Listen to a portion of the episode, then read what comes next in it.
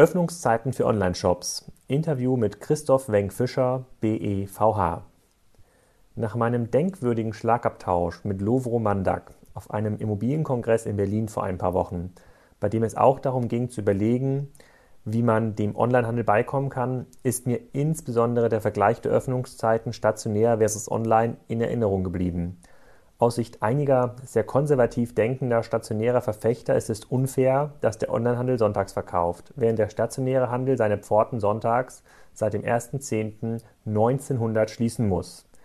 Ich konnte gar nicht glauben, dass solche Dinge wirklich diskutiert werden, aber wenn das E-Commerce-Wachstum weiterhin anhält, dann dürften vielen stationären Unternehmen und Dienstleister von stationären Geschäften sehr schwere Zeiten bevorstehen. Zu diesem Thema habe ich ein Interview mit dem Hauptgeschäftsführer des BVH geführt. Anders als ich erwartet Christoph Wenk-Fischer insgesamt positive Beschäftigungseffekte durch das E-Commerce-Wachstum und auch sonst hat er einige spannende Dinge zu sagen. Zu dem Thema Öffnungszeiten haben wir natürlich auch gesprochen.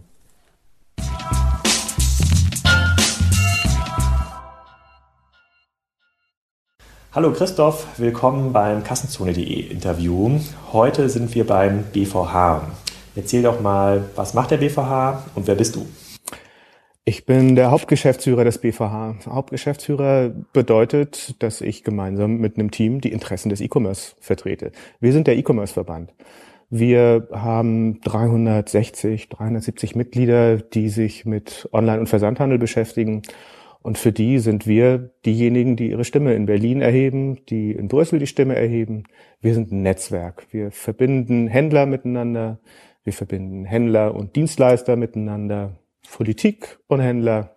Das ist ein sehr guter Punkt, weil als wir zusammen geemailt haben, um diesen Termin zu vereinbaren, das ist jetzt schon ein paar Wochen her, da waren noch die Koalitionsverhandlungen mhm. und ich habe mich auf Immobilienkongressen rumgetrieben und hier und da habe ich etwas zum Thema gehört, wie man dann diesen Onlinehandel, diesen bösen Onlinehandel eindämmen kann. Äh, und habe ja auch schon angekündigt, wir bringen ja dieses Interview unter dem Titel Öffnungszeiten für Online-Shops. Wir haben ja auch nicht mehr lange, wir machen gleich zu.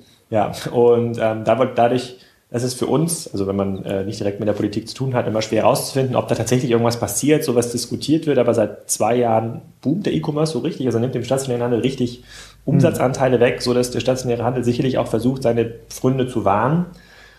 Und ich kann mir sogar vorstellen, dass sowas ernsthaft diskutiert wird mhm. oder dass es ernsthaft diese Vorschläge gibt, dem Handel irgendwie einzudämmen, Paketsteuern zu verteilen. Kannst du mal ein bisschen was darüber sagen? Müssten wir uns in ein paar Jahren darauf einstellen, sonntags nicht mehr online einkaufen zu können? Nein, im Gegenteil. In ein paar Jahren werden immer mehr Leute auch sonntags einkaufen. Und das, was wir gerade erleben, das ist im Prinzip eine Abwehrschlacht, die da noch gefahren wird, die aber keine Hoffnung auf Erfolg hat. Und wer fährt die Abwehrschlacht? Die Abwehrschlacht wird gefahren, sicherlich einmal von denjenigen, die sich nicht mit dem Thema Veränderung inhaltlich beschäftigen wollen, sondern die sagen, uh, da möchte ich nicht mitmachen, Internet. Vielleicht haben die auch Erfahrungen mal gemacht. Es gab ja mal so eine E-Commerce-Blase und da ist ja alles kaputt gegangen und man sieht ja, das lohnt sich nicht. Also mit anderen Worten, Leute, die nicht innovationsbereit sind. Und trägt sich das tatsächlich auch in, in die Politik durch? Also gibt es dort ernsthafte ähm, Bemühungen, den Handel einzudämmen oder zu sagen, es dürfen keine neuen äh, Logistikcenter mehr eröffnet mhm. werden. Gibt es das? Also ich glaube, letzte Woche war es gerade in der Presse, ich habe mir einen Kopf gefasst, ähm, konnte es nicht fassen. Ich glaube, die Grünen in Nordrhein-Westfalen waren es. Die möchten vorpreschen und möchten verbieten, dass die Zustelldienste noch die Innenstädte befahren dürfen. Das heißt, mein Paket kann ich dann zukünftig mir als Kunde irgendwo abholen. Naja, ist nichts anderes, als dass ich E-Commerce verbieten will. Und wie aussichtsreich ist sowas? Ähm, das also erstmal ist ja nur eine Idee, die zu, sozusagen zur Ja, das ist wahrscheinlich passt. genauso aussichtsreich wie der Veggie Day, äh, ihn gesetzlich einzuführen oder ähnliche Geschichten. Das ist natürlich inhaltlich großer Blödsinn. Und jedem, dem man erklärt, Moment, in einen Transporter passen 100 Pakete, möchtest du das 100 Autos ihr Einzelpaket abholen oder möchtest du es lieber so? Die sehen, dass das Blödsinn ist. Deswegen gebe ich dem keine große Zukunft. Aber es zeigt ja trotzdem, dass wir so eine Diskussion haben, dass wir nach einer Zeit, wo alle auch gesagt haben, E-Commerce ist auch etwas servicefreundliches, ist für die Kunden gut, auf einmal so ein diffuses Gefühl haben, dass Leute sich jetzt massiv dagegen wenden, dass wirklich diese Tendenz zunimmt und Leute sagen, da gibt's aber auch große Probleme mit dem Thema. Und ähm, die können wir einfach nur lösen, indem wir zum Beispiel das Ladenschlussgesetz auch für Online-Shops erweitern.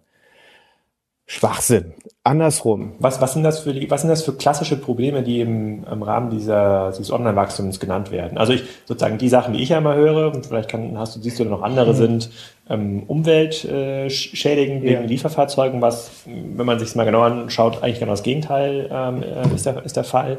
Ähm, dann Zerstörung der Innenstädte, mhm. weil ja der Umsatz äh, abwandert, äh, Arbeitslosigkeit, die damit ähm, ja. einhergeht. Ähm, ja, dann, dann noch so ein bisschen Sitten- und Sozialverfall, habe ich jetzt auf den Immobilienkongressen oh. gehört, weil ja der, ja, näher, die, äh, das Internet als Hort des Bösen, oder? Nein, weil ja der, der Handel, der stationäre Handel ja eine soziale Funktion erfüllt, mehr Menschen zusammenführt. Mhm. Ähm, ja, mancher sozial, äh, stationäre Handel übernimmt ja auch eine architektonische Funktion mhm. in der Stadt. Sind es die Themen, die dir begegnen oder andere auch noch?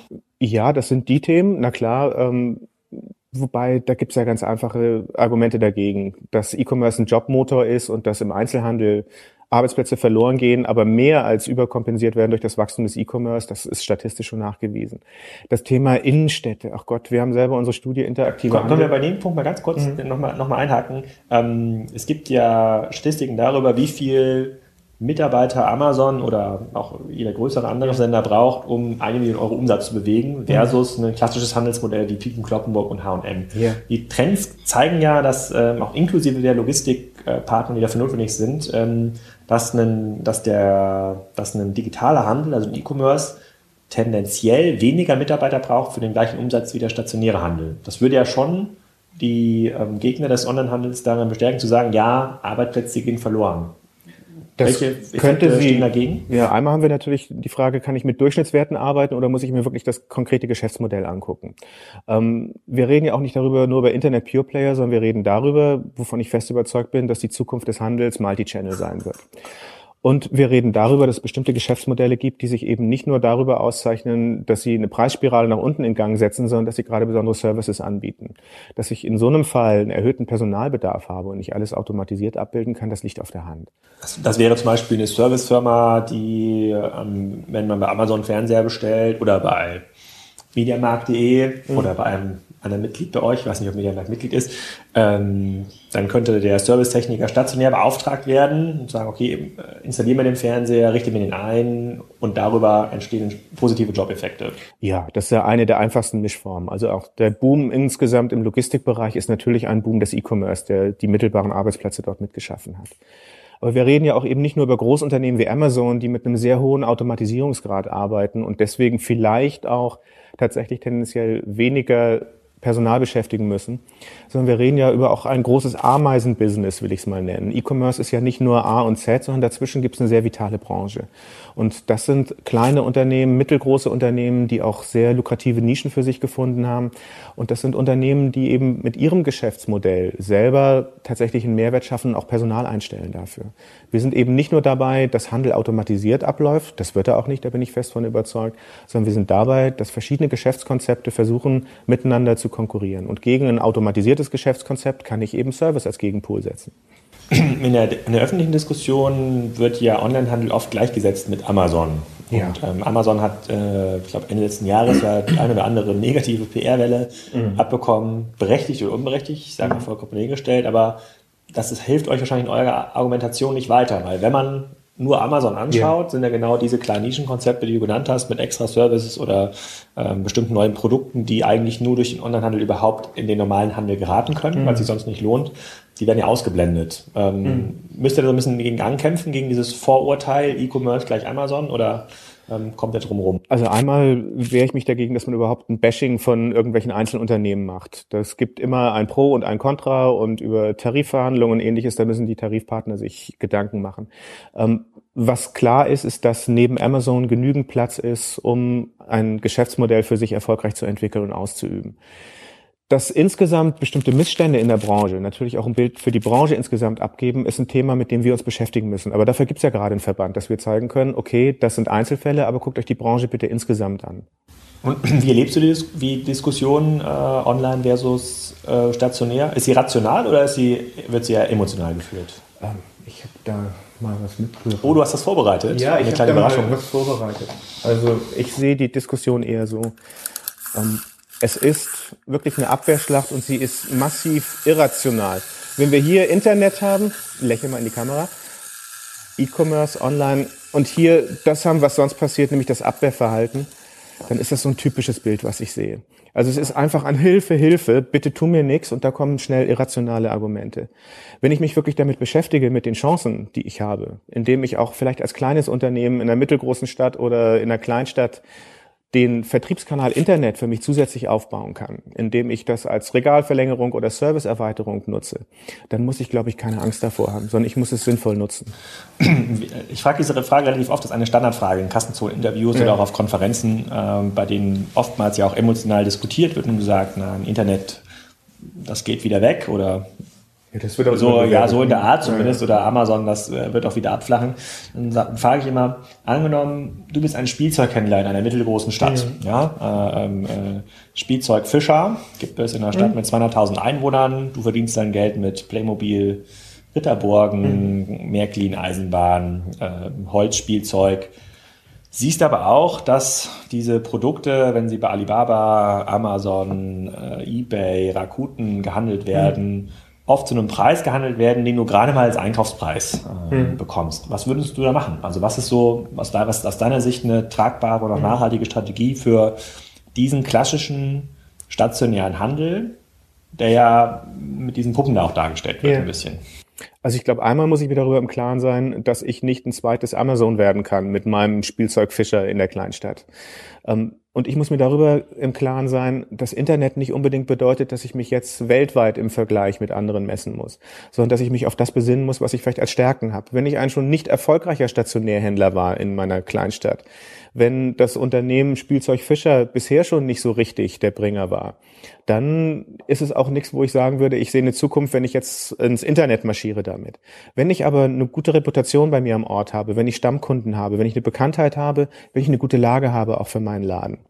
dann kann ich das alles nutzen, um für mich, wie gesagt, meinen Internetauftritt einzurichten und das Ganze Multi-Channel zu fahren.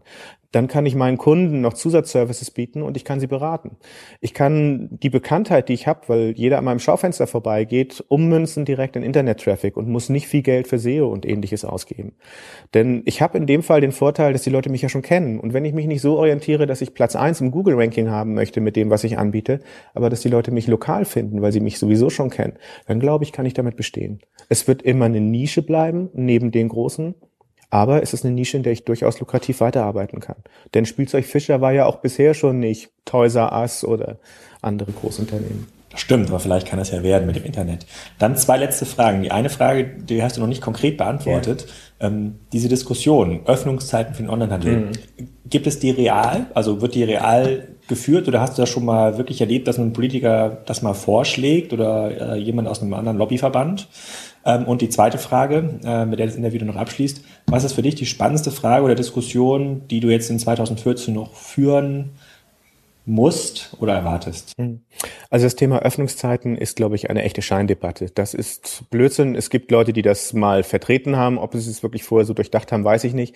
Denn es passt ja auch nicht damit zusammen, dass die gleichen Leute in einem Atemzug fordern, das Ladenschlussgesetz komplett aufzuheben. Also was wollen wir denn nur eigentlich? Wollen wir reglementieren oder wollen wir eine komplette Liberalisierung?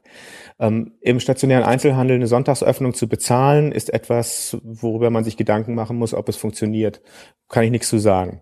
Ist auch nicht mein Part dabei, aber ich glaube nicht, dass es eine ernsthafte Diskussion ist, wenn wir über weitere Reglementierung reden, sondern wir sollten lieber gucken, was der Markt tatsächlich für Chancen bietet.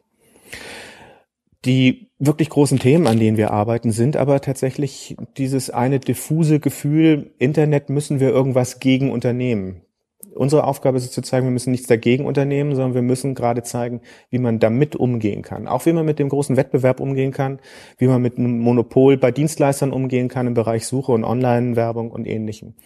Also das ist die Grunddiskussion. Und da müssen wir auch in der Politik wirklich viel erreichen, denn von den 600 Abgeordneten im Deutschen Bundestag habe ich nur eine sehr, sehr kleine Gruppe, die überhaupt eine entsprechende Expertise hat. Also wir arbeiten wirklich hart dran an Aufklärungsarbeit. Was ist E-Commerce? Und wie komplex ist das Ganze und welche Konsequenzen hat es? Das ist etwas, was eben auch Einfluss auf Städtebau hat. Das ist etwas, was Einfluss hat auf Bildung in dieser Republik. Wir wollen zum Beispiel einen Ausbildungsberuf für E-Commerce schaffen, den es bisher so nicht gibt. Kaufleute im Einzelhandel sind ganz klar stationär geprägt. Da geht es um eine klingelnde Ladenkasse und da geht es nicht darum, wie ich tatsächlich mit E-Commerce arbeiten kann. Die anderen Themen, die sind aber auch weiter in diesem Zusammenhang mit Vertrauen zu sehen. Datenschutz, wie gehen eigentlich die Leute mit Kundendaten um? Wie ist das Internet überhaupt aufgestellt? Ähm, wie ist Social Media im Zusammenhang mit E-Commerce zu betrachten? Da haben wir ein Gesetzgebungsvorhaben, was im Moment etwas ruht, aber auf europäischer Ebene garantiert wiederkommt. Datenschutzgrundverordnung ist ein Riesenthema für uns. Okay, dann können wir relativ positiv mitnehmen. Öffnungszeiten für Online-Shops wird es nicht geben, außer vielleicht bei einigen eBay- und Rakuten-Shops, wenn die entsprechenden Betreiber im Urlaub sind. Und äh, werden wahrscheinlich in 2014 nochmal ein richtig boomendes Jahr für den Onlinehandel sehen. Vielen Dank für deine Zeit, Christoph. Sehr, sehr gerne.